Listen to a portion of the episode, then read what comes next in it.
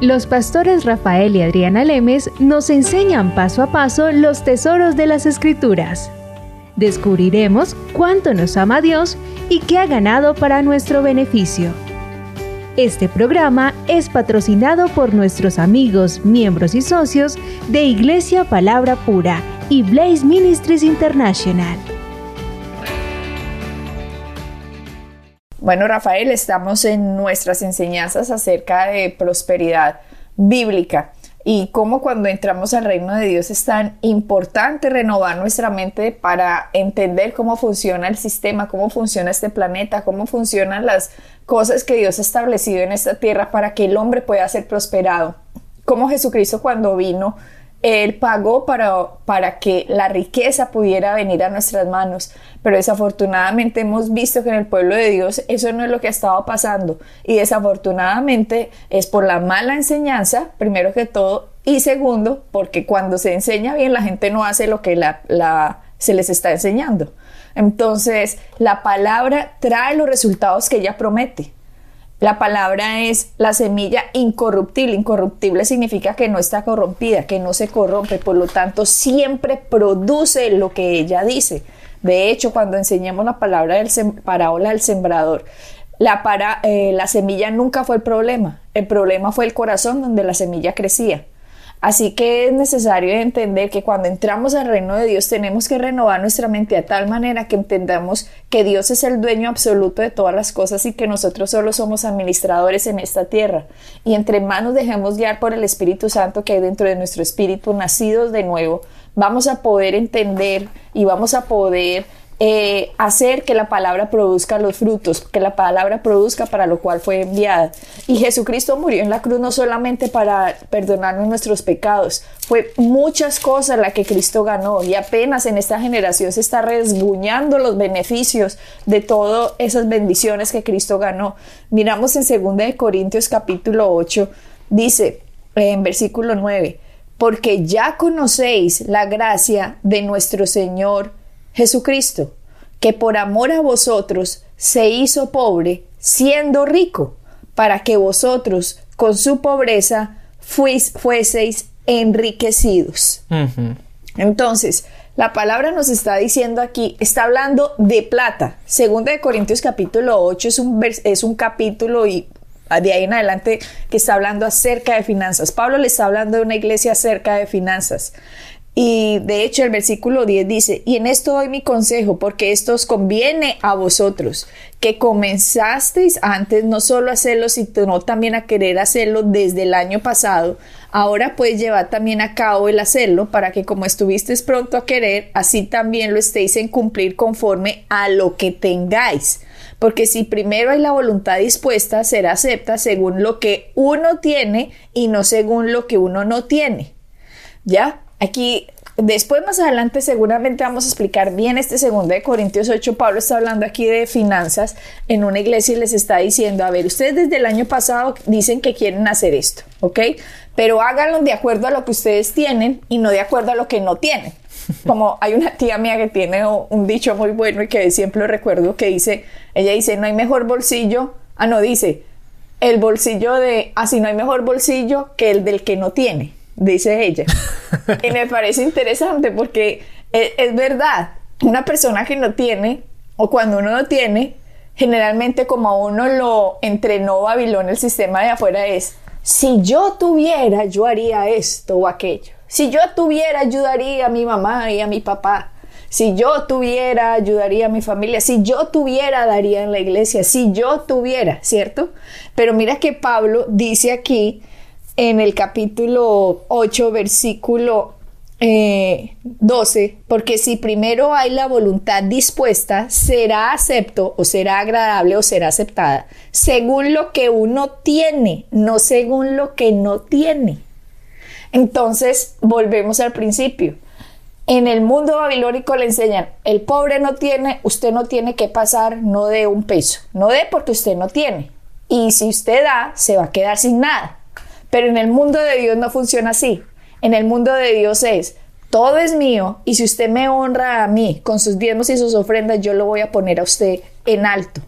es un sistema que contradice el sistema de las tinieblas, porque parece ilógico. De hecho, contradice las matemáticas, Rafael, porque uno menos uno da cero, uno menos uno no da tres, ¿cierto? Sí, pero cuando, cuando entramos al reino de Dios, hay que cambiar esa forma de pensar. ¿Verdad? Porque obviamente las matemáticas desde el punto de vista de cómo Dios quiere que nosotros y los principios en los cuales tenemos que seguir de acuerdo a las palabras, parece que no, que no conjugaran en ese aspecto. Entonces, de cuántas veces tú eh, lo hemos hablado tú y yo, que de la manera como tú y yo vivimos y hacemos, hay veces que yo no quiero hacer cuentas, no quiero hacer las matemáticas porque de una manera lógica no sé cómo hacemos todo lo que hacemos, ¿verdad? ¿Por qué? Porque nosotros sembramos y sembramos y sembramos y también cosechamos, obviamente, porque para poder dar tienes que cosechar si quiere seguir, si quiere seguir sembrando y ayudándole a la gente. Pero llega un momento en que, en que e, e, eso empieza a funcionar de tal manera que las matemáticas hay, veces que yo prefiero no hacer números. Pero Dios es fiel. Y lo que, lo que pasa, Adriana, en, en este aspecto es que la gente como tú lo has explicado muchas veces y lo, hemos hablado en programas anteriores, somos tres partes, ¿verdad? Espíritu, ah, alma y cuerpo. Y nosotros hemos sido trasladados del reino de las tinieblas al reino de la luz. Y ahora que estamos en el reino de la luz, tenemos que empezar a caminar de acuerdo a los principios y las leyes, cómo se maneja el reino de Dios, el reino de la luz y, lo, y el reino espiritual. Y lo que pasa es que la gente que ha sido trasladada de un reino al otro quiere seguir caminando y funcionando del reino de donde fueron trasladados. Y eso no funciona. Y es por eso que la gente se frustra y se cansa y dice, no, pero es que eso no funciona o eso no funciona para mí. Si eso fuese así, Dios sería un mentiroso. Y la palabra dice que Dios no es un hombre que miente. La palabra es segura, la palabra está establecida.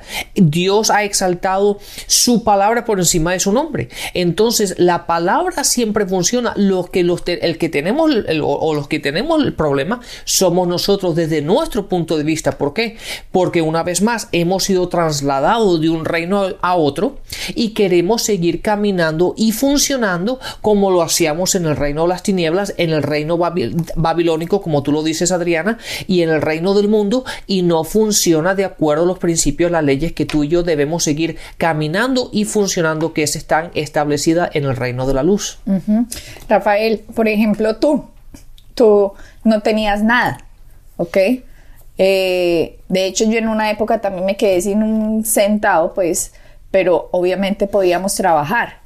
Y el hecho de que pudiéramos trabajar, porque el Señor es el que nos da a nosotros las habilidades en lo que sea, cuando empezamos nosotros a demostrar que nosotros le creemos a Dios es cuando uno suelta la platica. Si uno no suelta la platica, créame que por más oracioncitas que haga, usted todavía no ha demostrado cuánto le cree a Dios porque donde el hombre tenga puesto su corazón, ahí va a estar la plata puesta. Entonces, cuéntanos, cuéntanos a los oyentes y a mí, recuérdame, en los inicios cuando empezaste a oír esta palabra del evangelio del Dios que prosperaba y tú no tenías nada? Pues obviamente yo cuando llegué aquí a Estados Unidos ya yo mi padre ya, nosotros yo vengo de muy buena familia, mi padre obviamente mis padres siempre me ayudaron, pero llegó un momento en mi vida en que ya yo estaba aquí en Estados Unidos y llegó un punto en el que yo le dije a mi padre que de aquí en adelante me gustaría yo encargarme de mí, obviamente él me siempre me apoyaba y, y me ayudaba en lo que necesitaba, pero yo quería empezar a ser independiente y empezar a, prosperar por mi, por mi cuenta. Y cuando, cuando yo llegué al reino de la luz, cuando conocí a Cristo, yo básicamente no tenía nada, no tenía absolutamente, tenía un simplemente un trabajito, estaba yendo a la universidad, estaba yendo al colegio, pero no tenía nada de nada. ¿Qué tenía? Básicamente todas mis pertenencias. Yo tenía un auto deportivo. Un auto deportivo me refiero, no que es un auto de tremendo deportivo. deportivo, un Ferrari, pues. No, no, tenía. Me refiero deportivo porque nada más tenía dos asientos. Un auto pequeño, ¿verdad? Yo lo llamaba mi auto deportivo, lo llamaba yo. Pero es un, es un, es un, era un auto pequeñito de dos asientos nada más. Y no tenía, no tenía ah, baúl o nada, sino simplemente el, donde uno va sentado y el asiento al lado. Eso era todo. Sí, pero diga cómo era el auto, porque usted me contó que para poder frenar tenía que dar tres vueltas porque tenía malo el... el ¿Cómo era? Como los picapiedras. Sí, yo, tenía que cambiar, frenar con las velocidades porque no tenía, no tenía, no, tenía los frenos de trasero, nada más tenía los frenos de delante. Y yo cuando compré el auto no lo sabía. Pero me lo vendieron tan barato que no tenía ni freno. Pero bueno, ah, pues cuando, cuando finalmente me quité el auto de encima, yo creo que tuve que pagar para que se lo llevaran. Pero así empecé. Y, y poco a poco, ahí fue cuando... ¿Dónde trabajaba? Yo trabajaba en restaurantes. Era mesero. Era, te- trabajaba como mesero. De hecho, así fue como yo me, fini- me, me financié la universidad y los colegios y pude pagarme donde vivía y todo eso. Lo hice mientras que estaba, lo- mientras que estaba estudiando. ¿Cuántos Trabajé- años tenía? Ah, tenía casi sobre los 20 años. Ok. Y y ahí, pues ahí fue cuando empecé a conocer a Dios. Y empecé a estudiar y empecé a tener un poquito de luz de lo que hoy tú y yo estamos hablando. Y fue cuando me me empecé a dar cuenta que de la manera como los principios bíblicos, obviamente cuando yo no, yo no sabía absolutamente nada, entonces empiezo a leer la Biblia y me empiezo y empiezo a estudiar y empiezo a escuchar a profesores y a, y a personas enseñando la palabra. Me doy cuenta que lo que me habían enseñado o lo que yo había visto en el mundo no estaba paralelo, ¿verdad? No era igual a lo que estaba en la palabra.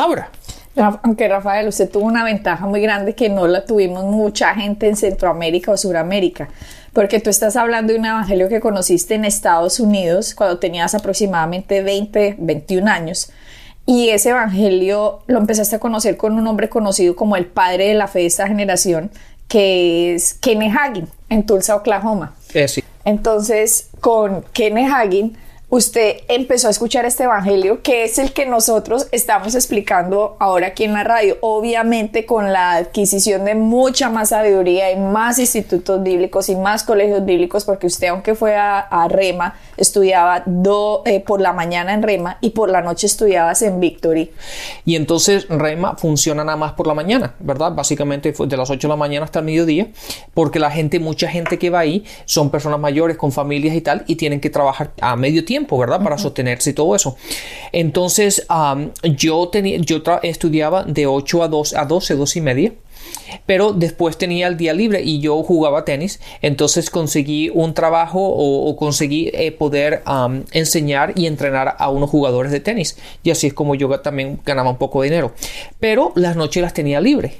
Entonces había otro instituto bíblico en, en Tulsa, Oklahoma, de otro ministerio muy grande que se llama Victory y que ofrecía otro colegio bíblico con otra perspectiva, ¿verdad? Más sobre misiones y ese tipo de cosas, evangelismo, por las noches. Entonces, pues digo, pues vamos a aprovechar el tiempo. Entonces- Entonces, fui por a Rema por las mañanas y al otro colegio bíblico por, Por las eso noches. digo que tú tuviste una ventaja muy diferente porque usted entró a un evangelio que pocas personas en Centroamérica o Suramérica conocíamos. Porque en Centroamérica y Conocíamos es Dios te va a castigar, Dios te va a enfermar, Dios te va a empobrecer, Dios está enojado contigo, la maldición está en tu casa, ve ahí un demonio, ese sapo es un demonio, eso también es un demonio. En serio, era una cosa loca. Eso era una cosa loca. En cambio, usted entró a una cosa completamente diferente, un evangelio supremamente como avanzado. Ya en los inicios de los programas vimos cómo el evangelio avanzado desde que Pablo salió de Israel, cómo pasó todo eh, con Martín Lutero y a partir de Martín Lutero, cómo se fue desarrollando y la revelación de la palabra fue avanzando y avanzando.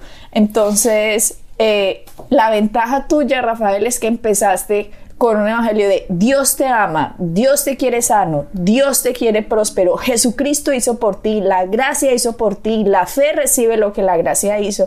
Entonces usted pudo desde muy joven establecer unas bases muy fuertes en su vida que a diferencia de países centro y suramericanos no habíamos podido establecer y hasta ahora hemos visto, hombre, veníamos siguiendo era la religión, pero ahora este, este, ¿quién no se va a enamorar de un Dios que nos ama tanto? Es, es ahora una completa perspectiva diferente. Qué pena haberlo interrumpido. Sí, pero eh, claro, pero y, con eso. y Adriana, y esto como yo lo digo siempre, yo llegué al Evangelio, como Pablo decía, yo, yo nací libre. ¿Por qué? Porque cuando llegué al Evangelio yo no sabía nada, no tenía esa religión que viene con tanta gente. Yo no iba a la iglesia, no conocía a Dios, no sabía nada de nada. Entonces llegué al Evangelio como una hoja blanca, ¿verdad? Completamente ignorante de todo y sin saber de nada, ni tampoco estaba mal enseñado. Porque ahí está la, ahí hay un gran problema cuando la gente viene de años y años de años de enseñanza, pero enseñanza equivocada, enseñanza errónea, enseñanza que está basada en la ley, en el Antiguo Testamento, que condena en vez de que libera.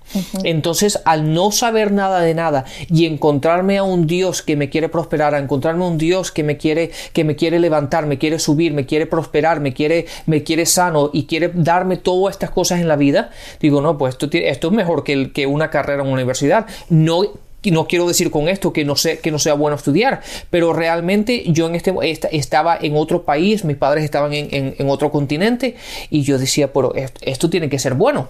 Claro, entonces usted no tuvo que desaprender religión para aprender el evangelio. Exactamente. Usted entró directo donde era. Directamente y, con, gran, con gran intensidad y, y, porque yo cuando hago las cosas las hago al 100%. Claro, porque fuiste tenista, tenista profesional, entonces eso te había, te había puesto mucha disciplina en ti. De hecho, los padres que tengan hijos deberían poner a los hijos a jugar un deporte desde pequeñitos que les enseñe disciplina, que les enseñe principios, responsabilidades, para que cuando el joven crezca ya esté disciplinado y no sea un perezoso, que no quiera hacer nada y no quiera ir a ninguna parte porque nunca se le enseñó disciplina.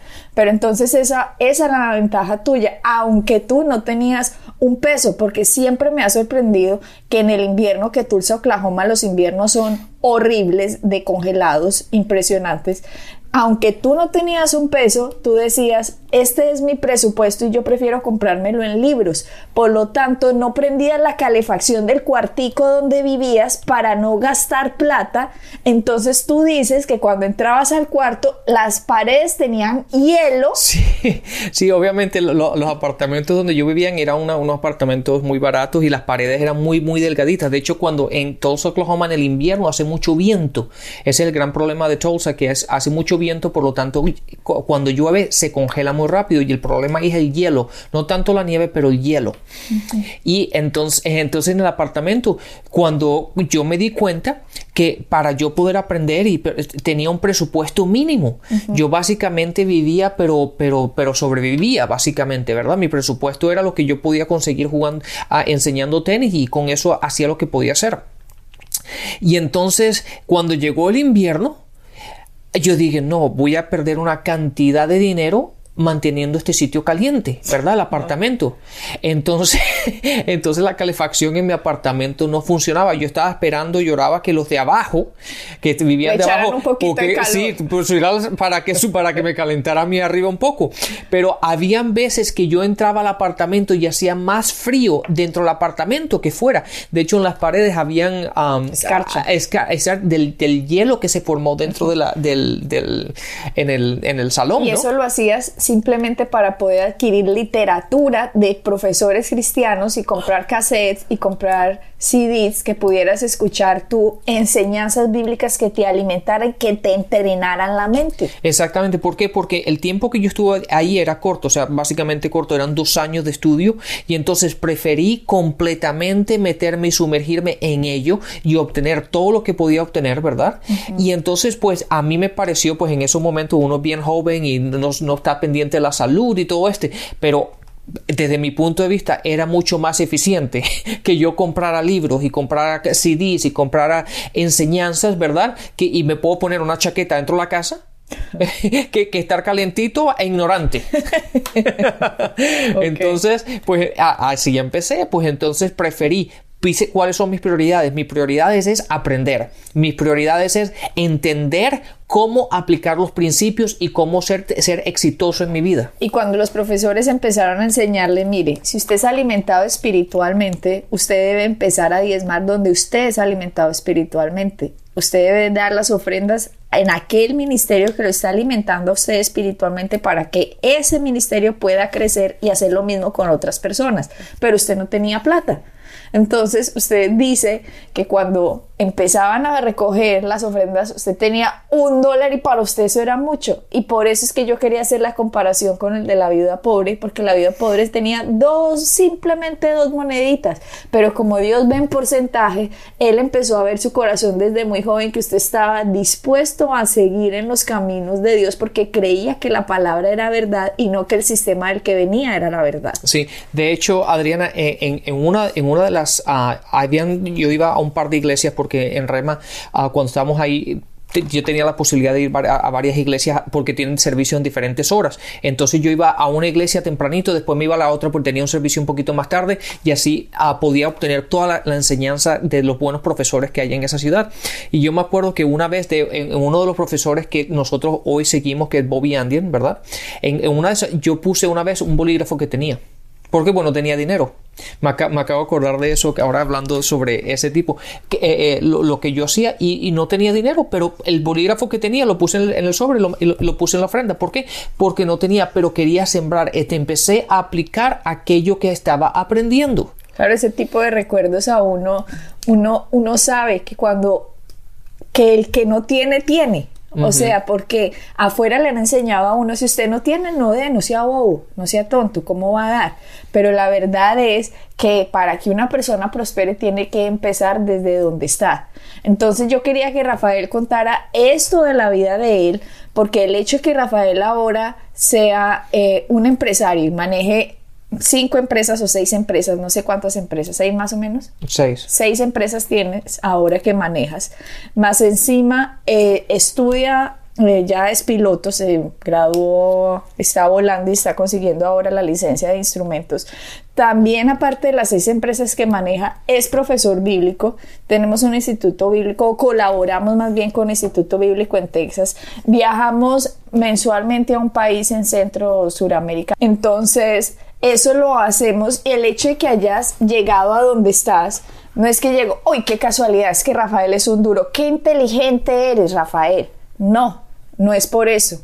Es porque Rafael empezó a entrenar la mente desde muy joven, empezó a hacer lo que Dios decía, los principios de Dios, y Dios ha mostrado su favor en él. Eso es lo que le ha llevado a estar donde esté. Y lo mismo me pasa a mí yo no, aunque no tenía absolutamente, digamos, no, no tenía nada, digámoslo así, cuando mis padres se separaron, que quedaron en la quiebra, siempre me pegué de los principios bíblicos porque gracias a Dios empecé a ver a Kenneth Copeland en televisión. Entonces me empecé a comprar todos los libros que pudiera de, de él y lo mismo de Jesse Duplantis y de Charles Capps.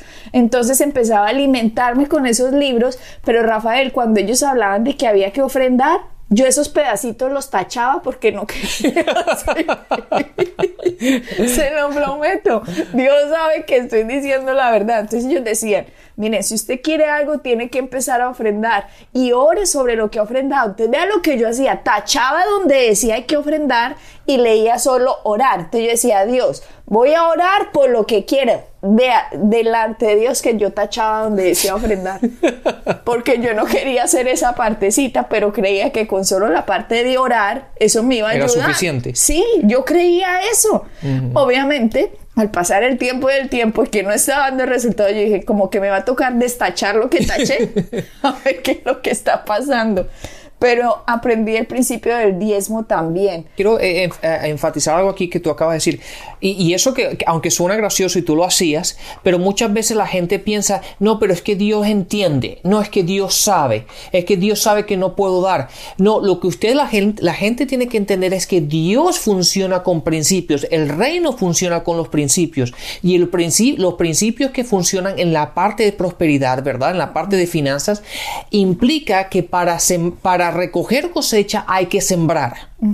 ¿Verdad? Entonces no, no digan simplemente, no es que Dios sabe mi situación. Sí, Dios la sabe. Y por lo tanto vas a seguir exactamente como has estado los últimos años. Exactamente igual. ¿Por qué? Porque para que los principios empiecen a funcionar en tu vida, de acuerdo a la palabra dice que hay que sembrar para cosechar. No es simplemente orar, hay que sembrar. El orar es bueno y se debe hacer, pero para poner el principio a funcionar, primero hay que sembrar. Claro, y yo no quería hacer eso. ¿Por qué? Porque yo ya había sido muy entrenada fuera de uno menos uno, cero, ¿ok? No que uno menos uno te va a dar tres. Yo ese concepto no lo entendía. No estaba en mi capacidad mental decir, ¿cómo yo voy a dar y me va a ser dado si antes se me es quitado? O sea, no, no estaba en mí. Por eso yo lo tachaba. Y de hecho tengo las hojitas donde tiene los tachoncitos porque yo no quería hacer esa partecita. Entonces yo quería hacer el resto de la hoja, el resto de la enseñanza, la parte de orar y la parte de, de sostenerme en fe y en la parte de confesar la palabra y confesar y no irme y tener cuidado con lo que mi lengua dijera. O sea, tenía cuidado de esas partecitas, pero no quería meterme en la parte financiera porque para mí uno menos uno era cero. Entonces, así fue que empecé. Pero cuando eh, me di cuenta, yo sí a diferencia suya, Rafael, me, me costó más trabajo hacerlo porque usted al menos tenía profesores de carne y hueso. Mis profesores eran los libros o lo que yo pudiera encontrar de literatura de este tipo de profesores porque en donde yo vivía no lo encontraba. Y como no lo encontraba, me tocaba llamar a un amigo de Estados Unidos a decirme, venga, por favor, mándeme un libro de, este señor que le pedía uno, de, recuerdo que le dije, mándeme uno de Jesse Duplantis, que quería leerme porque cuando escuché a Jesse Duplantis en la cadena Enlaza me pareció muy bueno. Entonces, pero yo no sabía inglés. Entonces, ¿Qué fue lo que hice? Me ha llegado semejante mamotreto de libro, Rafael, gruesísimo, en inglés. y me he comprado un diccionario y traduje todo el libro de Jesse Duplantis con un diccionario. Pero yo te, estaba tan ávida de conocimiento, quería tener y saber tanto que no me importaba. Yo quería, estos hombres han llegado a un punto tan lejos después de estar enfermos, ahora son sanos, después de estar pobres, ahora son ricos, después de tener matrimonios ya para acabarse, ahora son felices, después de glorificar al mundo, ahora glorifican a Dios, ahora exaltan todo ese nombre de Dios y yo quiero eso, por lo tanto me quería hacer debajo de quienes tenían eso. Y por eso compré ese libro y traduje todo ese libro y me empecé a renovar la mente. Por eso te digo, cuando la palabra dice que es voluntariamente las ofrendas, va a ser voluntario cuando uno entiende. Porque si uno no entiende, no está haciendo nada, no está haciendo nada en fe. Pero sigamos en nuestro próximo programa, Rafael, porque esta historia está muy interesante. Pero Adriana, también quiero dejarle a la gente saber que yo sigo renovando mi mente continuamente ah, y sigo aprendiendo. Uno aprende y sigue aprendiendo. Y así es lo que vamos a seguir haciendo juntos en este programa. Así que bendiciones y hasta la próxima. Bendiciones. Pueden bajar nuestras enseñanzas en www.iglesiapalabracura.com y visitarnos en nuestra sede en la calle 21326.